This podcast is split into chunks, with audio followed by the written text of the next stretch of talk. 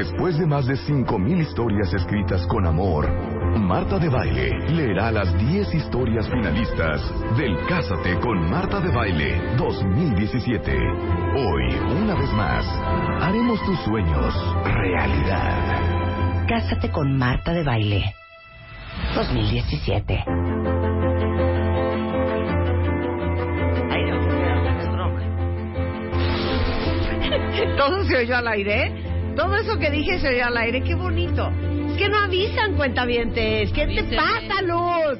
Estamos en un estrés, en unos nervios. Y yo dije Como una siempre y como cada año, como siempre y como cada año. O sea, es que oí la música del Cásate con Marta de baile y entonces me volteé y pregunté, "Oh, my God". ¿estamos al aire o qué onda? A lo mejor claro. ustedes oyeron otra cosa, No, pero, pero lo que yo "Oh, quise ¿qué decir onda?". fue ¿qué onda? Claro, ¿Me entiendes? ¿Qué clarito. onda? Porque les digo una cosa, bueno, a mí hasta me dio migraña, porque ayer pasamos leyendo hasta por ahí de las las últimas. 2 de la mañana. eh, Las básicamente últimas 3,000 las de las últimas 5,000 y pico. Exacto, pero, pero yo estaba ya en la fase de leer las últimas 30, luego las últimas 20, luego las últimas 15 y eh, justamente esta mañana estamos en el estudio eh, 12 de W Radio, eh, todo el equipo leyendo las últimas 15 historias para quedarnos solamente con 10 y para todos los que dice, ¿de qué está hablando Marta esta mañana? Lo que pasa es que hace ocho años se nos ocurrió hacer una convocatoria que se llama Cásate con Marta de Baile, que es básicamente simplemente un pretexto para que nosotros podamos regalarle a una pareja de cuentavientes la boda de sus sueños. Y la verdad es que les digo una cosa, no saben cómo sentimos, cómo sufrimos, cómo vivimos, con el cariño, con el amor, con la atención con que leemos todas y cada una de sus historias. Me impresiona muchísimo, me impresiona muchísimo, va a ser super cursi lo que voy a decir, pero la fuerza del amor y leerlos a todos ustedes, lo que han vivido juntos, eh, cómo se encontraron en la vida. Algunos conocieron a su pareja cuando iban en kinder, algunos eran vecinos de su pareja, algunos los conocieron en prepa, otros en la universidad, otros en la chamba, otros se encontraron y después se dejaron de ver miles de años y después se volvieron a encontrar. El Facebook, el Twitter, el Tinder, todas las redes sociales, es increíble la cantidad de parejas que ha formado.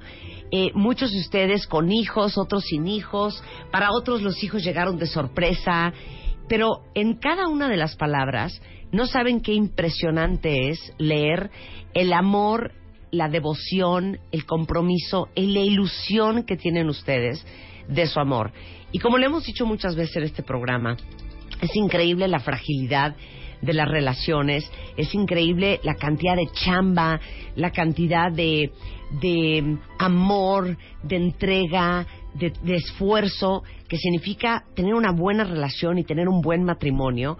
Y lo veo en tantas y tantas y tantas historias que llegaron al Cásate con Marta de Baile. Este año rompimos récord otra vez, tuvimos más de 5.700 y cacho de historias, algo así. 726. Exacto, 5,700. 5.726. Les digo una cosa, cuentavientes, no saben lo afortunada y lo afortunados todos en el equipo que nos sentimos de tener la oportunidad de leer todas sus historias de amor.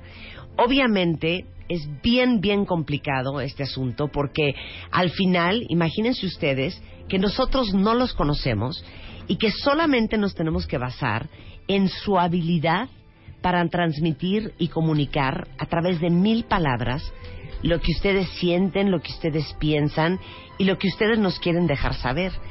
Y yo sé que para todos y cada uno de ustedes, porque así me pasa a mí y así le pasa a Rebeca y así nos pasa a todos, sentimos que nuestra historia de amor es una historia particularmente especial por sobre todas las demás.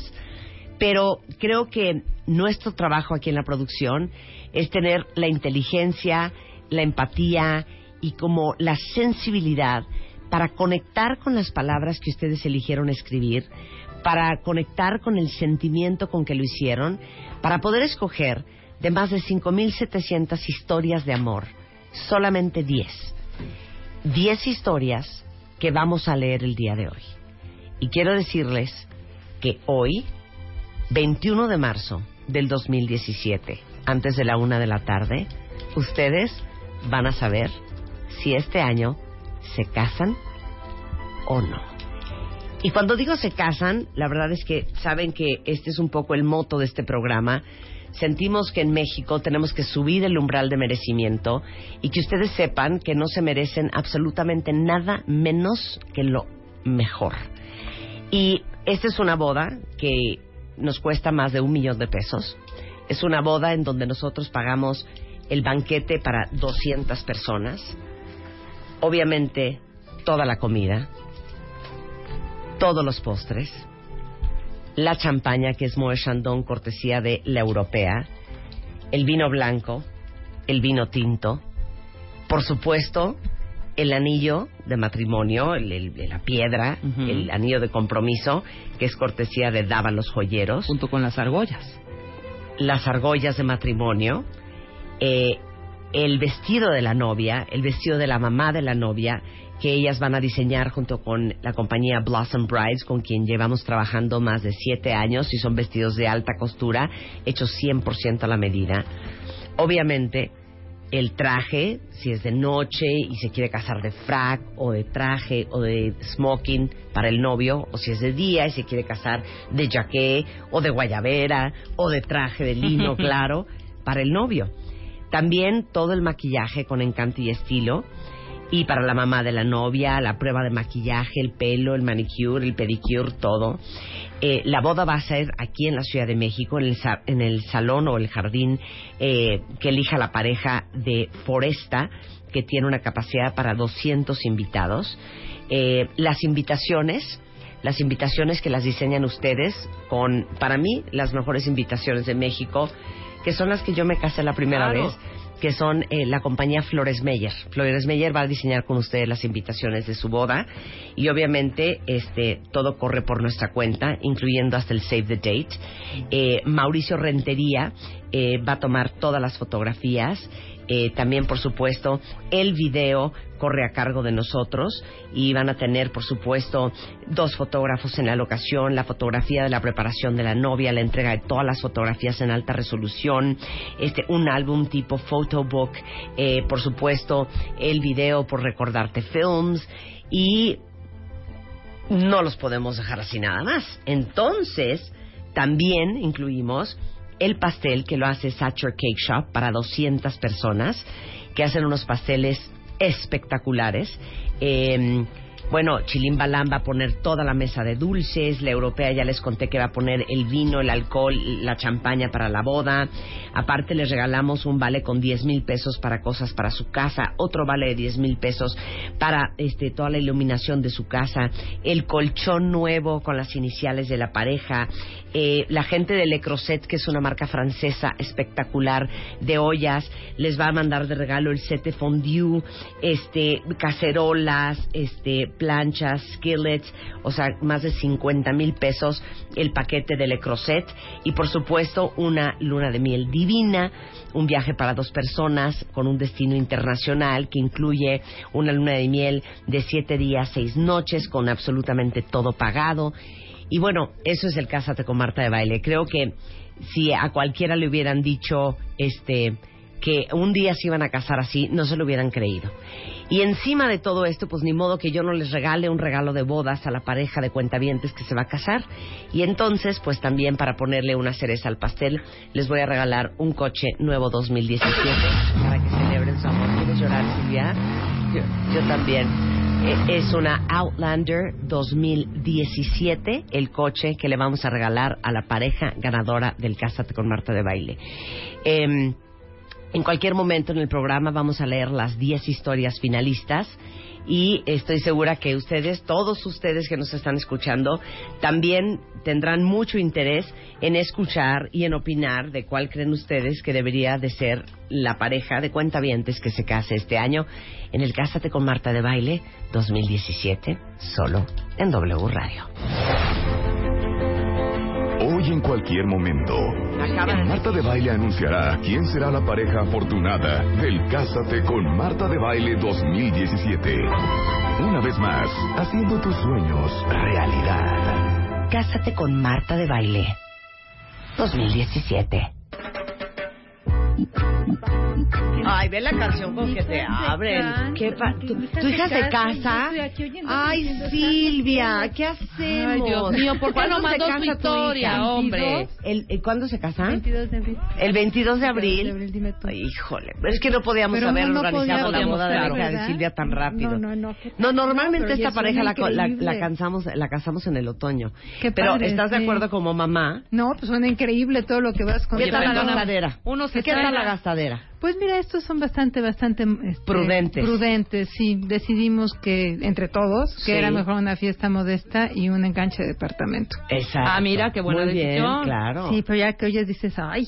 Ay, qué bonito hubiera estado. Suena Yo con padre, vestido sí. nuevo y todo. Bueno, seguramente se acuerdan muy bien de Silvia eh, Cruz Martín del Campo. Ella es investigadora del CINVESTAD, el Centro de Investigación y Estudios Avanzados del Instituto Politécnico Nacional. Y aparte de ser mamá de una niña que se casa el 22 de abril, Silvia es especialista en el estudio de los mecanismos de acción de las sustancias que producen abuso y adicción. O sea, eso quiere decir qué pasa en nuestro cerebro, cómo funcionan las sustancias que producen abuso y adicción. O sea, cómo funciona la cocaína, la heroína, la anestesia de gato, el alcohol, la marihuana. ¿Qué otra nos falta? Las tachas. Ándale. Ujú. ¿Qué, qué otra nos falta? Nos falta toda esta serie de inhalantes que hoy nos trae al Bueno, tema, claro. hoy justamente esos vamos son a tremendos. de Sí, la mona, del activo, de los inhalantes. Sí. ¿Cómo ves? Ay, me parece fuertísimo. Ahora sí que Es que Marta, cuentavientes, desde un barniz de uñas. A ver, inhalantes son pegamentos, solventes, pinturas, limpiadores que usan chavos para obtener un estado alterado de la conciencia. Sí, fíjate que son cosas que desde luego nunca se pensaron para el uso humano, que pues por lo tanto no cuidaron en ningún momento que no fueran tóxicos para el cerebro, que se recomienda que utilices con guantes, con cubreboca, que te protejas y que si te expones ocupacionalmente pues es poquito, es un rato chico, en ambientes ventilados y tú protegido. Pero si la gente se expone intencionalmente, puede estar inhalando cosas tan altas como, independientemente de las unidades, piensa en la cantidad 10.000, 20.000 partes por millón, contra 50 partes por millón que se pueden tener en un ambiente laboral. Es una barbaridad, es intencional y son cosas sumamente tóxicas. Oigan, se me hace bajo este número. Entre 50 y 60 mil jóvenes entre primaria, secundaria y prepa, solamente en la Ciudad de México, tienen adicción a algún tipo de inhalante. Bueno, es que las diferencias entre consumo experimental, consumo frecuente y dependencia, pues son grandes. Dependencia ya es que es un trastorno en donde incluso deseando no consumir, la gente le cuesta mucho trabajo suspenderlo. En cambio, en la experimentación o el consumo ocasional es mucho más frecuente. Podemos estar hablando de que son las terceras drogas después, digamos, de la marihuana, Sí, las que están utilizándose en secundarias y preparatorias, eh, y bueno, desde luego en poblaciones especiales también de alto riesgo. La cosa es que hay poca percepción de riesgo. Hay quien piensa que porque se huele, Ajá. pues no, es hace tan nada. grave. No, claro. no es tan grave. Y aparte lo grave error. es que esto sí lo puedes comprar prácticamente en cualquier lugar. Tiendas, Claro. ferreterías, la palería. Tienen no usos tienes que ser mayor de edad. Bueno, sí tienes que ser mayor de edad. Lo malo es que te lo vendan sin ser, pero desde luego que sí. Pues si te venden una botella de, de alcohol a un menor de edad, que no te van a vender una botella de gasolina blanca O- de tiner. tiner. Pues sí, pero no deberían. O del Claro, resistol. Desde sí, luego, no, no, pero incluso legalmente. O sea, Claro, estas cosas no claro. se deben vender a menores de edad. Y lo más importante es que la gente entienda el riesgo de estar exponiéndose a estas cuestiones intencionalmente. No porque tengan un uso lícito, que desde luego lo tienen, no tienen un riesgo grande. Son tóxicos. ¿No? Fueron utilizados o diseñados Claro. para pintar Ahora, muebles, no para ¿qué- oler. ¿Qué es un inhalable? ¿Qué es el gas, el problema, como el vapor, el gas? ¿qué? Mira, inhalable como tal, pues es como amable, ¿no? Susceptible de ser amado, inhalable, susceptible de ser inhalado. Y esto los hace muy particulares porque resulta que los agrupamos por cómo se consumen. Y es como si yo te dijera, pues comestible, o si te dijera inyectable. La forma de consumirse no te da suficiente información de qué son.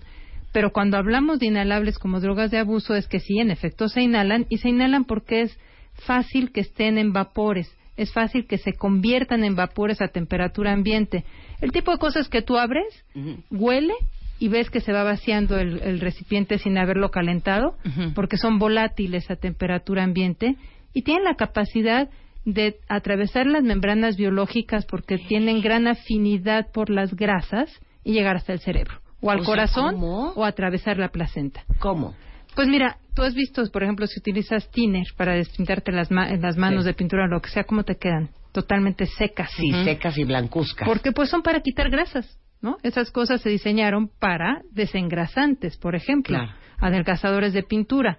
Y eso las hace que tienen un, un compuesto químico, una formulación química que les permite tener afinidad por las grasas. Y nuestras membranas biológicas tienen alto contenido en grasas. Entonces tú los inhalas y atraviesan las membranas biológicas y pueden llegar al cerebro con mucha facilidad porque se absorben con mucha facilidad. O sea, como te queda la mano después de haberte limpiado con tiner o aguarrazo o gasolina blanca, así se hace el cerebro. Pues no, afortunadamente no, pero sí tiene la, sobre todo sobre las, las veces que se utilizan inicialmente, no tenemos un daño permanente en el cerebro. Eso es importante decirlo. Hay otros riesgos desde la primera vez, tan fuertes como muerte súbita. Pero ahorita hablamos, si quieres, de Sí, eso. sí, sí. A ver, vamos a dividirlos. Sale. Los tipos de inhalables. Existen cuatro tipos. Pongan atención, cuentavientes. Disolventes volátiles, gases, Ajá. aerosoles y nitritos. Vamos con los disolventes volátiles, que es quita esmaltes, diluyente de pintura, corrector líquido, marcadores mágicos, tóxicos. El Esterbrook. El Esterbrook. Que, que- que huele delicioso, además. Esa es una de las cosas. Huele. Bueno, hay, olores que, que líquidos te de llaman la atención. encendedor, ele- eh, elevadores de octano, encendedores y extintores. Todo eso son disolventes volátiles. Pues mira, las, las clasificaciones siempre pueden ser más rígidas de lo que realmente son las cosas. Tú sabes que hay gases, por ejemplo, que se ponen líquidos y luego cuando tú los pasas a través de una válvula se convierten en gas otra vez. Entonces, ¿cómo los pones? Les llamamos propulsores o les llamamos gases. Se mezclan un poquito las categorías. Entre las cosas que tú comentaste, sí hay muchos productos comerciales, pero los que más se abusan son los que tienen alto contenido de tolueno como por ejemplo el tiner, el activo y pegamentos. Tolueno. Tolueno, ese es el, Es el tolueno. ese es- el tolueno es un disolvente orgánico, es un compuesto sencillo que tiene eh, esta capacidad de ser relativamente estable, convertirse en gas fácilmente y llegar al cerebro muy rápidamente y tener efectos, fíjate qué curioso, sobre blanco- blancos específicos. Uno pensaría algo que disuelve. Ajá. La primera idea es que pues te disuelve la membrana de las células y afortunadamente no es así. Pero sí alcanza a tocar blancos moleculares específicos dentro de las membranas y producir cambios en la conducta. Cuando la gente está diseñando algo para pintar, para barnizar, para los zapatos, para las paredes, pues tiene un fin lícito y no está cuidando la salud. Incluso en algunos gases, por ejemplo, te ponen en el envase que son 100% seguros. ¿Sabes a qué se refieren? A Que no dañan la capa de, ozono. de ozono. Pero vieras la capa de la mielina, ¿cómo te queda? Exactamente, o sea, la, la sensación de, de, de seguridad pues está pensada desde el punto de vista industrial para los El medio ambiente. Claro, para el medio ambiente, porque simplemente no están diseñados para el humano. Por lo tanto, no tendrían que tener ese tipo de precauciones. Oye, no inhales veneno, ¿no? No Sí, inhales sí. algo tóxico. Sí. Pues no, o sea, está casi es autoevidente. claro. Exactamente, Claro, ¿no? claro, claro. Pero bueno, de estos compuestos que tú dices, hay unos que tienen contenidos muy bajitos. Por ejemplo, un barniz de uñas, pues tiene un contenido bien bajito. El tolueno lo que pasa es que es muy oloroso. El barniz de uñas huele a tolueno, pero son ocho partes por millón. Es Nada. poquitito. Te digo que en una exposición, en un trabajo, pueden ser hasta 50. La gente se puede exponer a miles de partes por millón. Cuando se acerca algo impregnado en tiner, por ejemplo, en esta cosa que le llaman activo, y se lo pone derechito en la boca o lo ponen a través de una bolsa, en donde no solo están expuestos a los vapores del compuesto, sino además están desplazando oxígeno. Entonces tienes mala oxigenación más un compuesto que en efecto tiene afinidad por la capa de la mielina, por ejemplo. Pero antes de eso en las neuronas afecta cómo funcionan. Pero entonces, a ver, ¿cómo estudias esto, Silvia? Pues sí son latosos, porque mira, entre otras cosas, pues son volátiles, ¿no? A ver, Jorge, ven, vamos a hacer el estudio del tolueno. A ver, ven, inhala, inhálate esto. ¿O cómo? No, ¿cómo crees? ¿Cómo? Mira, primero que nada, hasta cómo los tienes en el laboratorio tienes que tener cuidado, porque pues son volátiles, se convierten en vapores y son inflamables. Son cosas que tienes que tener bien cuidadas. Y eso de que son inflamables es bien importante. Son además pesados. Fíjate, la idea de que los gases sean pesados no es intuitiva. Estamos tan acostumbrados a que uno de los gases, el helio, en un globito está más ligero que el aire y sube, que no pensamos que pueden ser pesados. Pero el tolueno al volatilizarse y otras de estas cosas que mencionaste, al ser vapores son pesados y se quedan a ras de suelo. Así es que sí, y además son inflamables. Si tú los tienes en un ambiente, porque los chavos, por ejemplo, pueden estar inhalándolo y se quedan en el ambiente, aunque abras la ventana, no se van. Les digo como, como idea, no se van por la ventana, se van por la puerta, se van a ras de suelo. Y si luego se enciende un cigarro, pues hay muchos casos de quemaduras asociados, por ejemplo, a haber estado expuesto a estas cosas. Tú me preguntas cómo los estudio. Bueno, pues básicamente estudiamos la conducta en animalitos, animalitos a los que ponemos a oler. Y después de que huelen un ratito el tolueno, por ejemplo, los ponemos a caminar en un tambor. Ay, ya, qué horror. No los es- animales. Oye, no, espérate. A ver, imagínate un, un ratoncito que lo enseñas a caminar en una cosa que da vueltas. Camina bien. Luego lo pones 30 minutos a que inhale un poquito de tolueno. Y luego lo pones a caminar y se cae. ¿Qué estás viendo? Pues está como borrachito. ¿Sí? Está intoxicado. O lo pones a que identifique pruebas de memoria. Por ejemplo, le dices, le muestras dos objetos y esos dos objetos los ve y un ratito está con uno y un ratito está con otro. Luego lo pones a oler tolueno y le cambias uno de los objetos. Si el animalito se acuerda del primer objeto, pues muy abusado va y revisa más bien el segundo, el nuevo.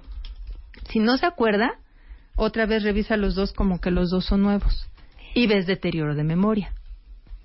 ¿Sí? Ok, claro. Son ese tipo de cosas conductuales en donde la conducta te hace ver que no hay aprendizaje.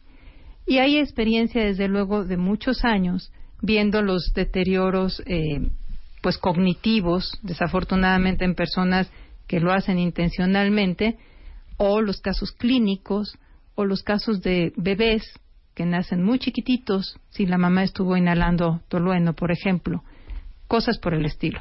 También se pueden estudiar los inhalables a nivel de una célula. Tú puedes tomar una célula, ahí inyectarle DNA, o, cDNA o RNA.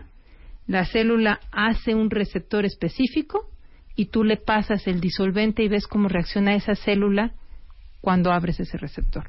O sea, hay cosas desde grandes conductuales hasta más mecanísticas. Regresando del corte, vamos a hablar de los gases, los aerosoles y los nitritos. Hoy que estamos hablando con Silvia Cruz Martín del Campo, investigadora del Sinvestav y especialista en estudios de cómo funcionan sustancias que producen abuso y adicción, hoy inhalantes en el cerebro del ser humano. No se vayan, ya volvemos. Oye lo que Hoy en cualquier momento, Marta de Baile anunciará quién será la pareja afortunada del Cásate con Marta de Baile 2017. Una vez más, haciendo tus sueños realidad. Cásate con Marta de Baile 2017. Oye la canción que te pusieron, Silvia. Es de tu época, ni te hagas de no. no, Yo soy de, de Madonna para acá. No, no, no, ni quien me crea, por Dios. Silvia Cruz Martín del Campo es eh, especialista del CINVESTAB, que es el Centro de Investigación y Estudios Avanzados del Instituto Politécnico Nacional, sobre los mecanismos de acción, o sea, sobre cómo funcionan las sustancias que producen abuso y adicción en el cuerpo de un ser humano. O sea, cómo funciona el alcohol, nos ha explicado cómo funciona la marihuana, hemos hablado de la cocaína y hoy estamos hablando de qué pasa en el cuerpo y en el cerebro con los inhalantes. Porque es impresionante, pero solamente en el DF hay más de 60, 100 mil jóvenes entre primaria, secundaria y prepa que están adictos a solventes, que se dividen básicamente los inhalantes en cuatro grupos.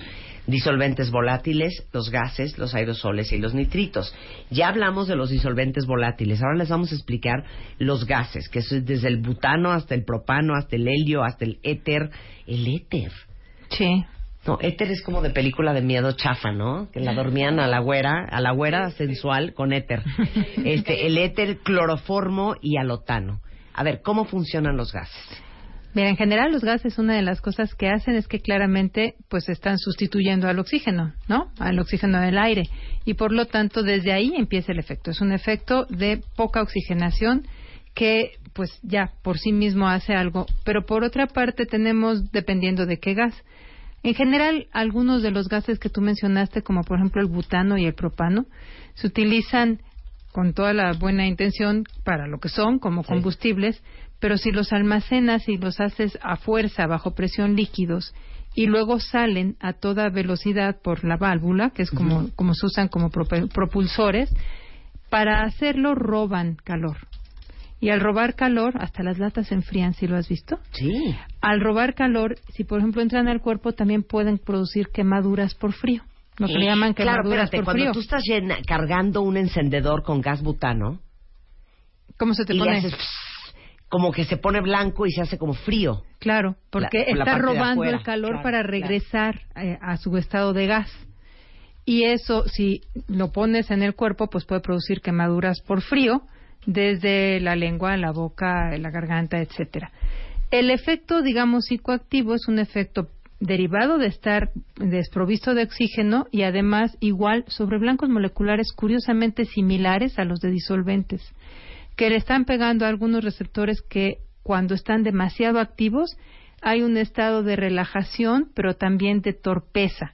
O sea, no se puede caminar bien, no se puede hablar bien, no se puede recordar y etcétera Como el alcohol. como el alcohol. Fíjate que algunos de los efectos se parecen al alcohol, aunque el alcohol no tiene esta enorme toxicidad que pueden tener, por ejemplo, los disolventes, ¿no? Claro. Porque los disolventes, pues sí dañan físicamente a las neuronas.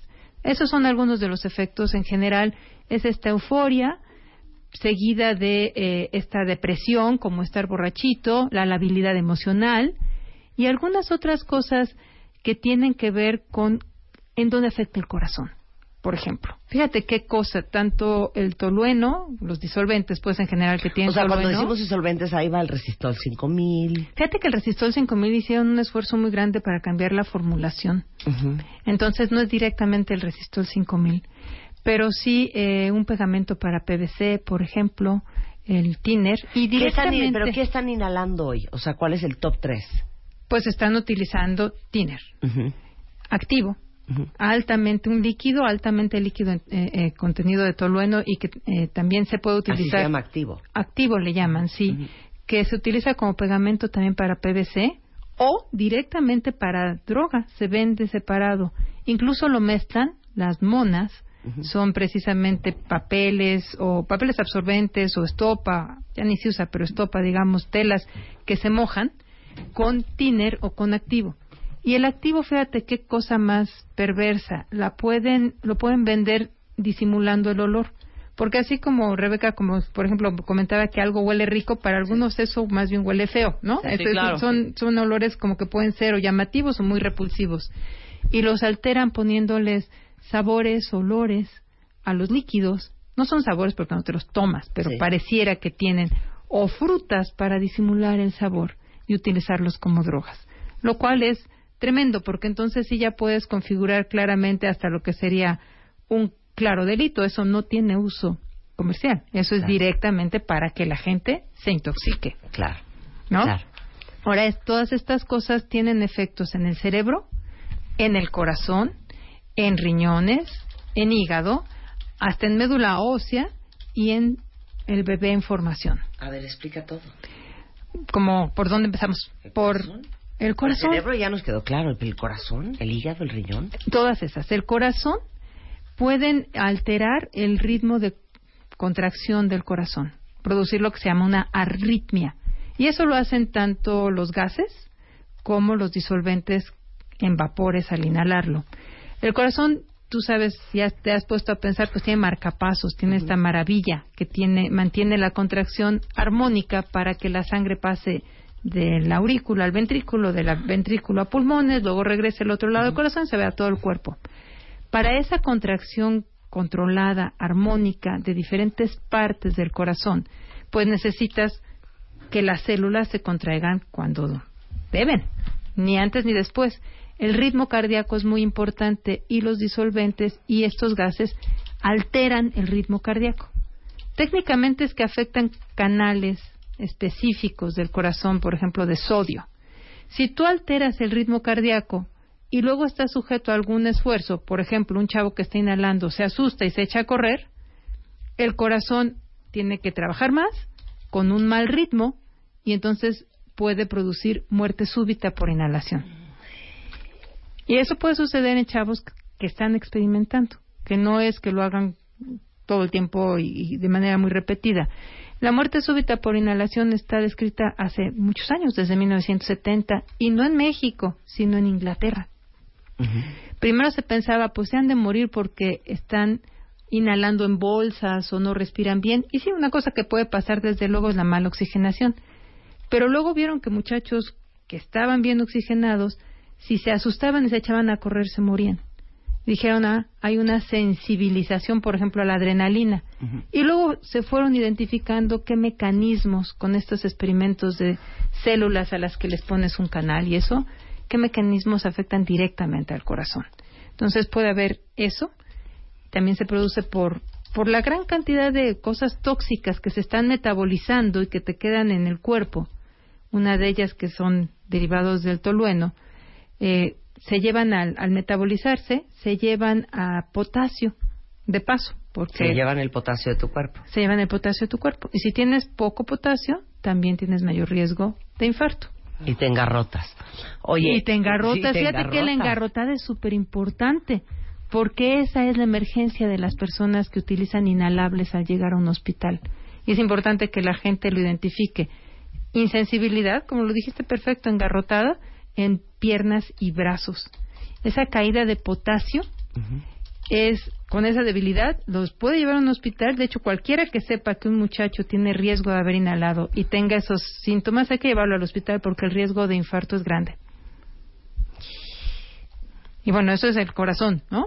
el cerebro, ya dijimos, llega, altera la forma, cómo funciona, los nervios. Los nervios, dependiendo de qué parte del nervio se dañe es cómo se manifiesta.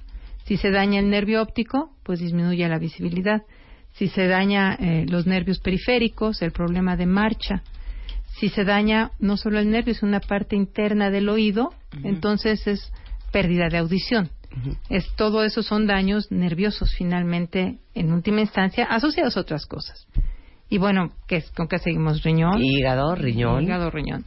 Pues de cuenta, con el, con el riñón, algunas de las cosas, como te comentaba, también esa falta, esa caída del potasio tan grandota, puede llevar a unas consecuencias en el daño de, de músculos. Los músculos empiezan como a des, pues deshacer, digamos, o a tener, desnaturalizar, es el término.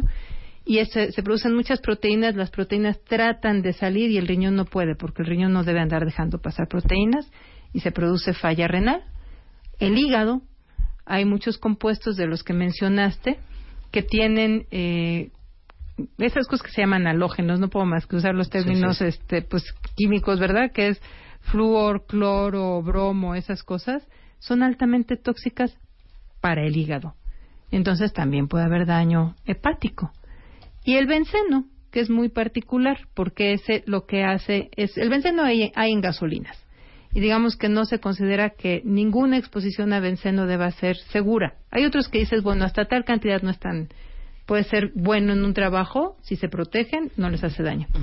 Pero el benceno produce leucemia, daña directamente las células de la médula ósea y produce leucemia, que es uno de los problemas de gente que, por ejemplo, ha trabajado toda la vida en gasolineras, ¿no? Que se puede desarrollar. Claro. Oye, muchos están preguntando, y qué preocupación, porque muchos cuentavientes que te están escuchando trabajan con solventes. Ah, bueno, es diferente, es lo que yo les comentaba, les comentaba de tamaños, ¿no? Una cosa es que huela a disolvente, que puede ser concentraciones bien bajitas. Otra cosa es que esté en el ambiente, que pueden ser concentraciones que si estás protegido no te hacen daño. Pero fíjate cómo en México esa cultura no hay.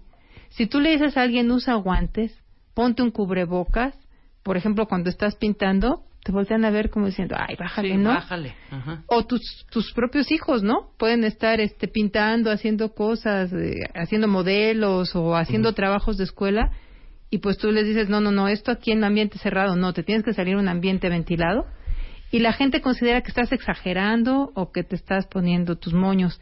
No, es protección. Claro. Con que la gente que trabaja con disolventes tenga el equipo adecuado de protección, no tiene que preocuparse. Insisto, esas son 50, 60 partes por millón. Hablamos de que la gente al mojar un trapo, un papel absorbente sola a la boca y estar inhalando activamente con, por la boca y por la nariz, son miles de partes por millón. Es otra situación.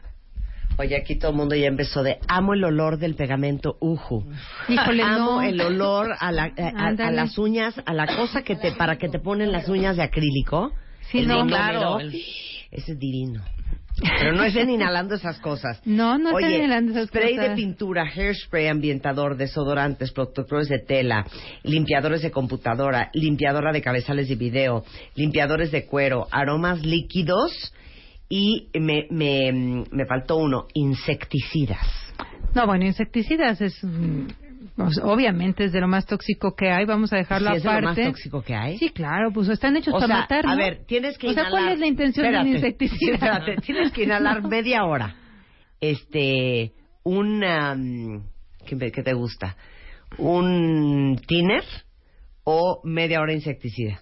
Bueno, yo no o sé. matamos a toda tu familia. Ajá. Tienes que escoger. No, pues, A ver, ¿Cuál no. es la menos peor? Ay, es que tú de veras eres muy de Sophie's Choice. Neta, no puedes escoger entre puras cosas No, horripilantes. a ver, ¿cuál está más A grave? ver, el insecticida está hecho para matar, ¿no? Sí. Y bueno, pues eso hace. Claro, hay cosas que protegen a las personas y que son menos tóxicas. Eso es tan obvio. Además, no tiene estos efectos eh, que tiene, por ejemplo... Alucinógenos. el- alucinógenos, no, no. El, ¿Cuál me pusiste? ¿Cuáles otras cosas horribles? Te dije tiner o insecticida. Ah, bueno, tiner. El tiner sí produce efectos euforizantes y sí produce alucinaciones y también le pega al corazón, claramente, y va dañando progresivamente la capa de la mielina de eso. Yo, yo no voy a escoger, por supuesto. si tengo que exponerme a tiner, pues lo que hago es que me pongo, desde luego, cubrebocas y, y- y guantes y ya en ambientes ventilados. Y hay otras cosas que mencionaste que no son inhalables, fíjate. Olores. O sea, algunos olores comunes y corrientes no por eso tienen sustancias psicoactivas. ah, ok. Eso es importante. Sí. Hay que ver la composición. Claro. Que vieras, vieras que no está tan o sea, si su esposa se cosas. está sprayando el pelo, no tienen que salir corriendo. Sí, No no, se van a morir. no, Sí. pero esos compuestos están bien para el pelo, Sí. para las telas, Claro. para las cosas que dijiste que son. La bronca es si alguien se pone a inhalarlos intencionalmente. ¿No? Es diferente la conducta. Claro. Y diferente la concentración. Todo el mundo se quedó loco con el tema de muerte súbita por inhalación. Entonces preguntan aquí en redes sociales. Entonces, si vemos a alguien con una mona, mejor no lo asustamos. No vaya a salir corriendo y se Pues muera. no lo creas, pero esa es una de las cosas que se utilizan como prevención y como educación para policías en muchos países avanzados. Ah, sí, a ver. Claro que sí. Es una de las cosas a las que se les enseña a las poblaciones que trabajan con personas en riesgo, que lo que debes hacer es procurar que tengan un lugar tranquilo, esperarte a que si ves estas cosas de estar engarrotados, calambres en las manos y en los pies, llamar a una ambulancia porque esa gente debe de entrar, por ejemplo, al toxicológico a que lo atiendan y que si eh, no debes de perseguirlos o corretearlos o asustarlos porque los pones en mayor riesgo. Además, ¿qué ganas? O sea, simplemente Claro. es ponerlos en riesgo. Oye, este, quiero pensar que tú, como una investigadora en sustancias adictivas, debes de saber algo que desafortunadamente no tengo idea de lo que están hablando, Lu. ¿Qué es? Poppers. Ah, claro, sí, ya claro, Sí, claro, perfecto. supuesto. Más ayer traía unos. A ver. no, vieras, no. A ver, Pero ¿qué sí, es sí los popper? conocemos. Los poppers son otra, eh, en realidad no se parecen tanto a los inhalables, excepto que se inhalan Ajá. y que son volátiles. Es lo que yo les había dicho. El que tú pongas todo junto por cómo lo, se administra, pues no te garantiza que sean las mismas sustancias ni los mismos efectos. Los poppers son otra categoría, otro asunto. Se han utilizado poco, afortunadamente, en ámbitos más bien relacionados con aumentar la excitación sexual. ¿Pero qué es un popper? O sea, ¿de un qué está popper se hecho? llama popper porque estaban puestos en ámpulas que al romper hacían pop. De ahí viene el nombre así, totalmente onomatopéyico, Ujú. pop. Sí. Y lo que son son nitritos. Te sonará que los nitratos sirven para evitar la angina de pecho, la vasodilatación y etcétera. Bueno, los nitritos fueron precursores de los nitratos para la angina de pecho y son dilatadores de vasos sanguíneos. ¿Sí? Ajá. y no son tan seguros y por eso se cambiaron a nitratos, que son los que se utilizan. Si los nitritos y se toman, no se inhalan los sí. Si los nitritos se inhalan, producen vasodilatación de los vasos sanguíneos. Bueno, se te abren todas las venas y todas las arterias. y eso lo utilizan como eh, dentro del entorno de utilizarlos como si fueran eh, cosas que aumentan la excitación sexual. Entonces no es una cuestión Claro, porque suben el blood flow. Sí, claro. así. A ver, ¿quién de ustedes, y no me mientan, no me mientan, ¿quién de ustedes ha metido un popper? ¿Y dónde se lo mete uno? ¿Lo inhala? ¿O Es lo inhalable, tomas, o- es inhalable. O sea, lo rompes y así. ¿Y te imaginas qué pasa entonces, por ejemplo, con el corazón? Pues tienes una vasodilatación, ¿no? Claro. Y entonces, pues no es uno de los posibles riesgos, sobre todo si la gente utiliza alguna otra cosa. Sí, que también ¿Y tiene efecto. pasar con el? Mira, crónicamente, agudamente lo que puede pasar es que haya una vasodilatación excesiva y entonces pues hay una caída de la presión arterial, porque la presión está directamente relacionada con eso, que tan, el calibre de tus vasos. Y si, por ejemplo, se combina con algunas otras cosas com- como, las que se utilizan también como que aumentan la, la- el flujo regional Sí. de sangre, pues puede haber un problema cardíaco. Crónicamente el daño que pueden producir es en retina. Pero ¿Se te aparte les digo una cosa, qué? ustedes están trastornados. ¿o qué? Retinopatía se llama. No voy a decir ni el nombre de quien lo escribió No. para que vean cómo los- les protejo su imagen pública, pero dice, no hombre, los poppers son geniales. No, sin bueno. abusar.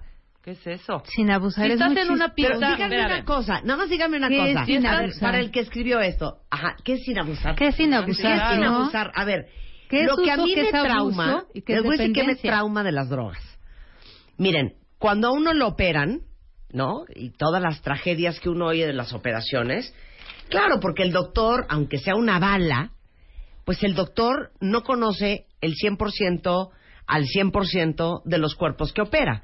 Claro. Nunca sabes cómo tu cuerpo va a reaccionar a una anestesia o a otra, a un medicamento o a otro, a una aspirina o a otra. O sea, no sabes.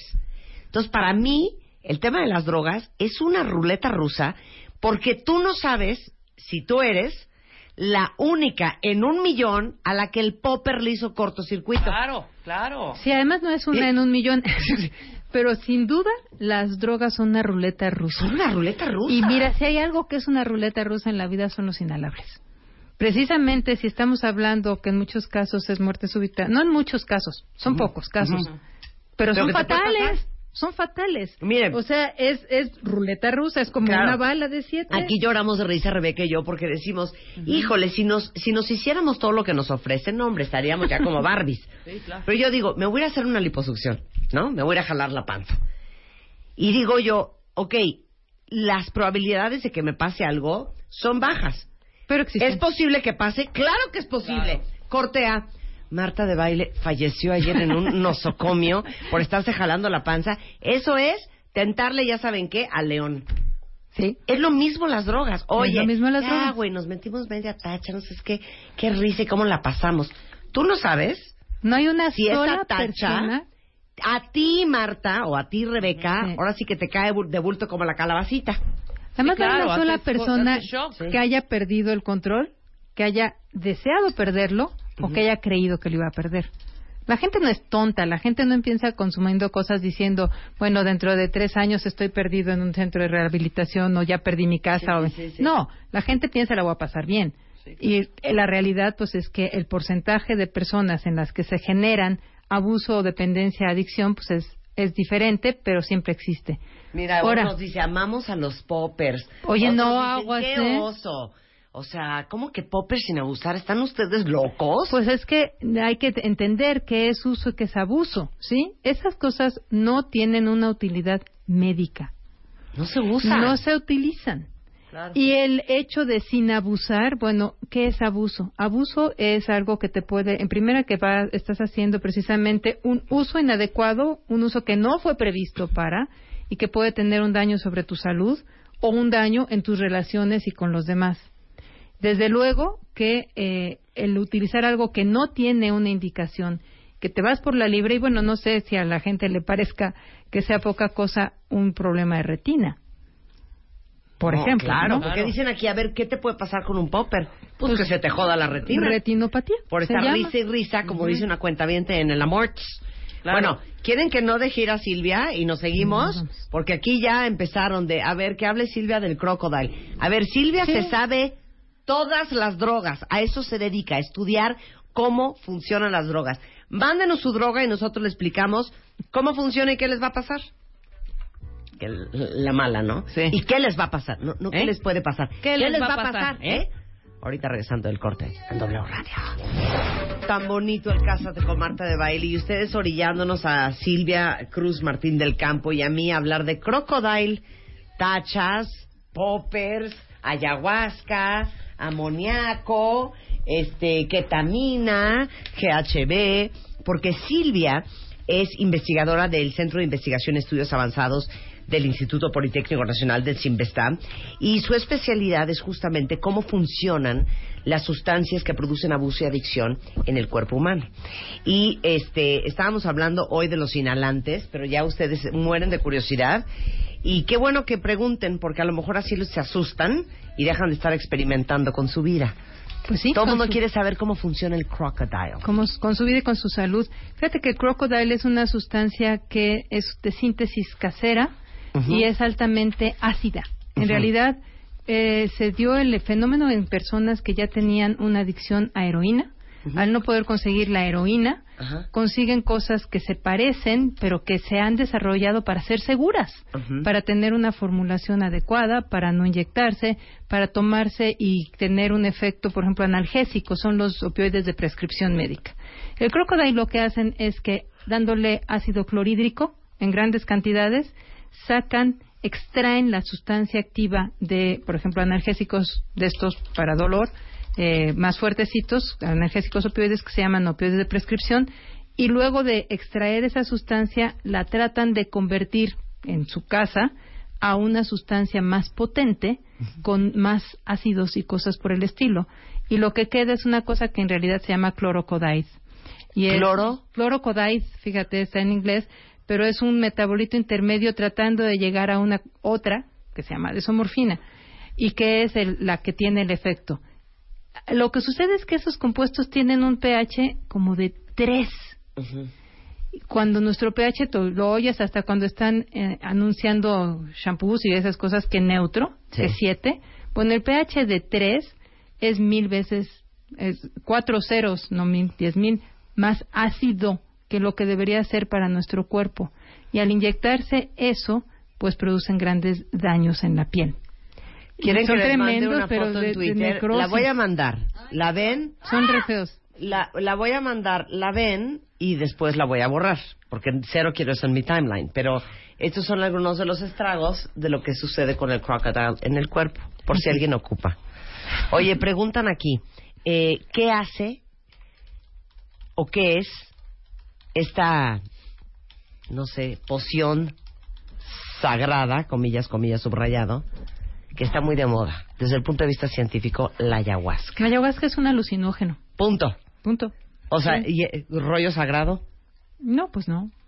O sea, como los alucinógenos puede producir un estado eh, de, de flashback que se llama, por, el, por ejemplo, la gente lo asocia porque los alucinógenos, igual en los 70, LSD y todas esas cosas, cuando inician son tan raros los efectos que tienden a mistificarse, digamos, pero Claro. los efectos de alucinógenos tan pueden ser muy eh, interesantes, digamos, como muy aversivos, no hay ninguna manera de controlarlos y pueden tener efectos de psicosis incluso después, mucho tiempo después de haberlos dejado. O sea, ¿cuál es el gran peligro de hacer ayahuasca? Pues el gran peligro de cualquier droga de tipo alucinógena es el trastorno que se llama persistente de flashback en donde regresan vivencias fuera del estado de intoxicación. Y así te quedas para el resto de tu y vida. los puedes seguir teniendo, pues se llama trastorno persistente, Pues y puedes tener eh, las mismas cuestiones eh, angustiantes o extraordinarias totalmente fuera de la experiencia y cuando no hay ningún control. ¿Te acuerdas en los setentas que decían se quedó en un viaje? Ándale. ¿Ya sabes? Pues es un Eso alucinógeno. es. Sí, es uno Pero quedarte en un viaje es cuando sigues regresando Exacto. perpetuamente a tu esa, a esa alucinación que tuviste en este caso es, con la es la misma expresión de se quedó en un viaje, no más que las generaciones nuevas tienden a pues no recordar las experiencias O sea- de las previas y si lo ven como natural, que siempre siempre regreso a esa idea que porque es natural la gente dice, es que es natural, ¿cómo va a ser dañino? Naturales son las cosas que están en la naturaleza, buenas, malas, tóxicas y neutras, tanto veneno de escorpión como Claro. té de manzanilla. Claro. O sea, tú eres científica. Pues una sí. mujer médica de, de ciencia. De ciencia, de, médica de- no. de médica no, de ciencia. ¿Tú te meterías a ayahuasca? No, hombre, yo a mí me gusta tener control de mi vida y de mi salud. Bastante tengo con los genes, ¿no? Siempre digo que claro. parte de tu asunto es hacer lo mejor que puedas con los genes que te tocaron y que no hay nada como lograr la liberación de dopamina por medios naturales, Claro. con los que te sientes bien, la liberación de serotonina con entornos eh, amistosos, con relaciones sólidas y un equilibrio en tu química que no debes de estar alterando con cosas externas. Exacto, estoy de acuerdo. Give me a five. Give me a five. Bye. Eh, Somos unas control freaks. MDA. MDMA. MDMA es tacha. Es tacha. Es, el es, el, es éxtasis. el éxtasis. Ujú. Y esos tienen un efecto totalmente de aumentar la excitación y todas estas cosas adrenérgico. Todas las cosas que tienen el efecto adrenérgico, como cuando liberas mucha adrenalina, Ajá. pues tienes el efecto cardíaco, ¿no? También aumenta la frecuencia cardíaca, como O si sea, ¿te estás... puede dar un infarto por meterte una tacha? Pues es poco común, pero depende de tu condición basal. Es que también no podemos generalizar, depende quién seas, qué tengas. Si tienes hipertensión y te metes una tacha, pues tienes bastante más. También es alucinógeno y tiene eh, otro tipo de, de efectos sobre las estructuras de serotonina del cerebro. Ok, nos acaba de decir una cosa en el corte que casi me aviento del escritorio y quiero que lo sepan todos cuentavientes. Sépanselo. ¿Qué es el popper? Ya lo dijiste. Un Una cosa que, produ- que produce la vasodilatación, vasodilatación. Ajá. ¿No? Se abren los vasos, circula más sangre. ¿sí? Ok. ¿Qué hace el Viagra y el Cialis y cómo se llama el componente químico? Sildenafil. Sil- y algunos de esos. ¿Sildenafil? Ah, sildenafil. Sildenafil. Es ¿Qué hace eso? Es vasodilatador. ¿Qué pasaría si te metes un popper y un Viagra? Pues que a tu corazón Cialis. no tiene suficiente presión en la sangre y entonces ahí puedes tener tu caída porque una hipotensión tremenda. Wow. Te mueres. O sea, la mezcla, la mezcla de esas dos cosas Entonces, es una mala. claro, Total. el, el popper se lo meten Puede para o tener no, sexo. depende de las personas. Claro, ¿no? entonces Siempre eh, pero depende de otra la vez gente. es una ruleta rusa. Siempre es una Tú no ruleta. sabes qué onda con tu corazón, entonces ay qué diversión. Vamos a tener una noche infernal de sexo. Me voy a meter un Viagra, me voy a meter un popper y cortea pop pop pop y ajá y Adiós. punto. Sí, Y Además hay te que tener en cuenta que hay cosas que se utilizan para un trastorno, ¿no? Si hay un problema de trastorno de erección, Sí, exacto. pues para eso existen esas cosas. Claro. Pero las personas que no tienen el trastorno y se toman eso, pues lo que tienen es la pura vasodilatación y entonces el efecto indeseable. Bueno, eres una maravilla. ¿Puedes venir a hablar este próximamente de la marihuana? Todo el Sí, mundo se muere de curiosidad. Hicimos un programa de marihuana Sí, con Silvia. como un año, sí. completito. Si quieren, lo volvemos a hacer y les vuelvo a explicar, Silvia, desde el punto de vista científico, de todo lo que ella ha estudiado, qué hace la marihuana side en el effects. cerebro, los side effects y pues las consecuencias a largo plazo. Ya bajé la foto de Del el pie post crocodile, ¿eh? Ya se las enseñé, todo el mundo está horrorizado en timeline, ya la bajé. Silvia, un placer tenerte Al acá. contrario, muchas Muchísimas gracias. a. ¿eh? Hasta luego. 11.15 de la mañana en W Radio. The Beauty Effect, marzo, cumplimos un año. Y para celebrarlo, Eugenia de Baile nos cuenta cómo salir adelante, sintiéndote guapa en cualquier situación. Love yourself, cambia de chip, reconcíliate con todo lo que eres y acepta lo que nunca vas a hacer. Además, te decimos cómo hacerle para que no se te note la desvelada, qué base usar según tu edad y cómo aprender a reírte de ti misma. The Beauty Effect, la única revista 100% de belleza en México.